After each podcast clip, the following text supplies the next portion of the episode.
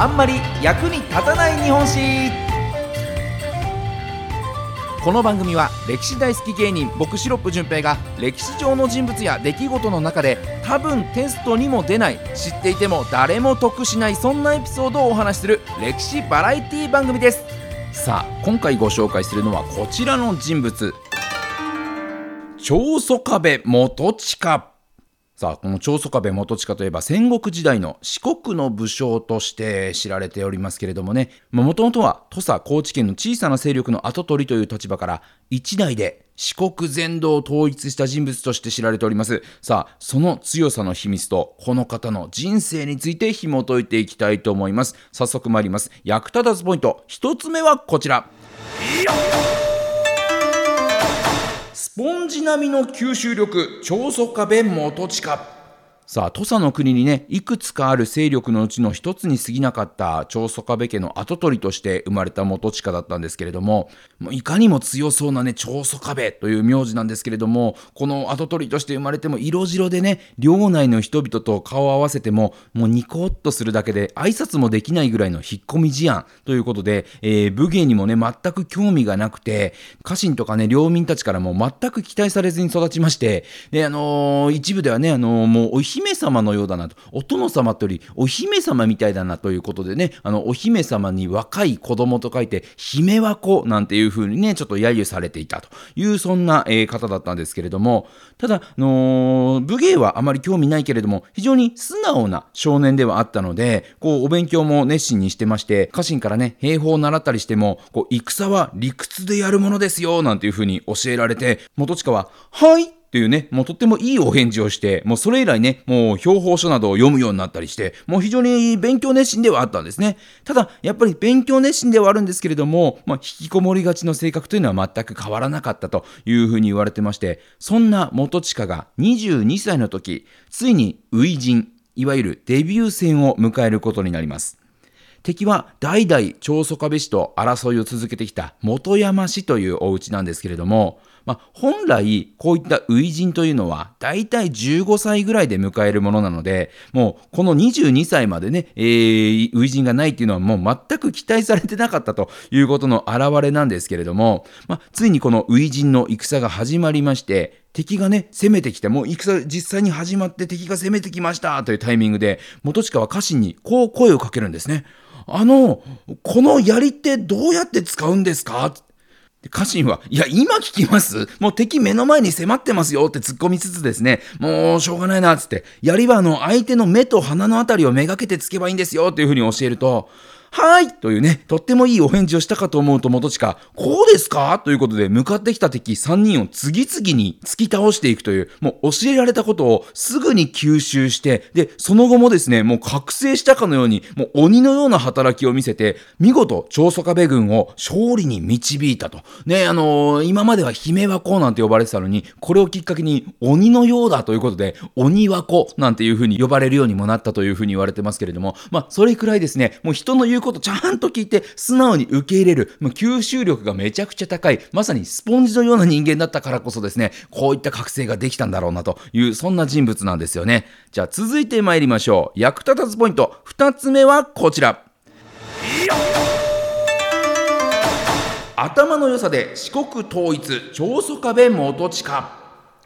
さあ、吸収力がすごいという話しましたけれども、この吸収力、すごいのは武芸だけではなく、引きこもってね、ひたすら勉強していた、その知識を遺憾なく発揮したところにもあるんですよね。こう、初陣の直後、この本山家を攻めていた時に、こう相手の城が見渡せる山の上の陣地をこう奪うことに成功するんですね。で、そうするとこう山の上の陣から相手の城が見えるわけですから、そこからどうしようかということで作戦を練るんですが、なんとこの相手の城を見てみると、敵軍の旗印がたくさん見えていたそうなんですね。この戦国時代というのはね、こう旗をこう兵の背中に刺して、旗印というものを刺して戦うので、旗がたくさん見えるということは、つまりそのお城には兵が人がたくさんいるっていうことを示しているわけですね。で、家臣たちはさすがに城にあれだけ兵がいてはもう無理なんで、ここは一旦引き上げましょうということで、元親に進言するんですけれども、元親はいつも通り、はいってお返事をするかと思いきや、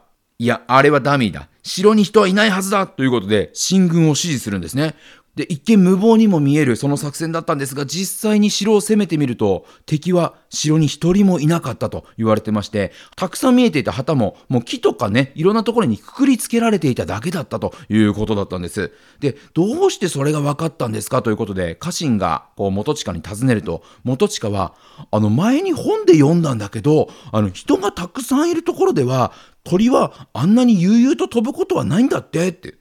この城の上空には、ほら、鳥が気持ちよさそうに飛んでたでしょ？人はいないっていうことなんだよねっていう、もう日本野鳥の会の会員のごとくですね、もう説明をしまして、もうその手腕に家臣が恐るべき殿だということでですね、一度ひれ伏したというふうに言われております。で、その後もその手腕で四国の敵をどんどんと潰していきまして、もう覚醒状態ですね。さらに勢いのある信長とも同盟を結んで、もう信長からも四国は長宗我部君のもう取り放題でいいよっていうね、約束まで取り付けて、ほぼ四国全土を手中に収める寸前まで行ったんです。ただ、そんなタイミングで、信長が急に手のひらを返しまして、やっぱり土佐全部と阿波の半分以外は返してもらえるとかって言い出しまして。で、元親も、いやーもう勘弁してくださいよ、信長さんって言いながらね、えー、ちょっと時間を稼ぎつつ、戦の準備を整えていたんですけれども、こう偶然にも、その戦がもうすぐ起こるよというタイミングで、本能寺の変が起こるんです。で、その後、秀吉がね、光秀を撃ったりとか、中央がバタバタしてる隙に、よし今だったらいけるということで、元親はちゃっかりと四国を統一してしまうんですね。で、本能寺の変が何で起こったかというね、えー、話を以前、本能寺の変の回にしたんですけれども、その時に、まあ、一番有力だとされているのが、四国説という説だというお話ししました。の明智光秀と長宗我部氏がですね、こう仲良くなっていて、で、信長が四国、長宗我部を撃つということで動き出したので、えー、それを止めるために明智光秀がの信長を撃ったと言われている説ですけれどももしかするとねそこまで計算して四国を統一したのだとしたらめちゃくちゃ元親頭がいいですよね。でそれができる頭を持っているのがこの長宗我部元親だったりするのでこの本能寺の変も含めて全てを見越していたのかもしれないなというそんな気もする、えー、人物。頭の良さで四国を統一した人物がこの長宗壁元親だったんですよね。じゃあ最後参りましょう。役立たずポイント3つ目はこちら。息子の存在が運命を変えてしまった長宗我部元親。まあ、その後ね、結局はこう秀吉に攻められまして、阿波、伊予、讃岐を没収されて土佐一国だけを許された元親。もうね、さすがにこう秀吉の時代になって、秀吉にはもう勝ち目がないなということで、秀吉の家臣として、秀吉の天下統一に尽力していくことになるんです。そんな秀吉が九州の島津を攻めた時にですね、元親の運命が変わってしまう出来事が起こるんです。この元親の軍を含めて九州攻めの指揮をしていたのが秀吉の家臣である戦国秀久という人物。で、この戦の中で、こう、島津軍、敵軍がですね、こう、対岸にいる、川を挟んだ対岸にいるという状況だったんですけれども、ただ、味方の数が足りないというところで、こう、元親は戦国秀久に、こう、この川を無理に渡っても、向こうのね、伏兵にやられるだけだから、味方の増援を待ちましょうっていうふうに提案するんですね。さすが、頭のいい、ね、えー、先を見越せる男、元親ですよね。なんですけれども、この戦国秀久は、もう武功を焦っちゃって、ダメだと。こここで敵を落とすからもう出世の道が開けるんだろうかということで、もう無理やりに戦を仕掛けてしまうんですね。で、結果、この戦、ね、元親自身は命を落とすことはなかったんですが、元親の息子がこの戦で命を落とすことになってしまったんです。で、最愛の息子を失った元親、これまではね、もうあの、姫箱から鬼箱になって、もう飛ぶ鳥を落とす勢いで四国を制覇して、で、秀吉の元でもね、活躍していたにもかかわらず、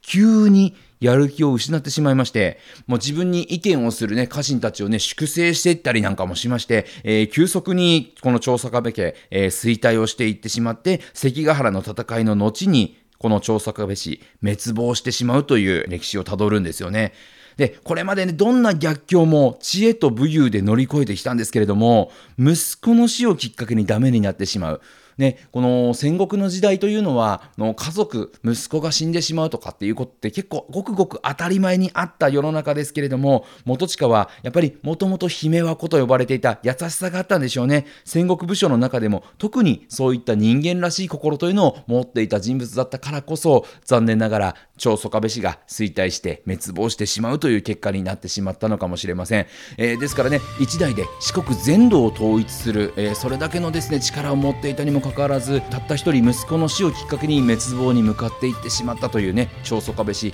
この戦国秀久のねこの暴走がなく息子が死ぬことがなければもしかしたら代々長宗我部氏というのは続いていたのかもしれないなというそんな、えお話でございました。ということで今回は長宗我部元親ご紹介しました。また来週お耳にかかりましょう。さよなら。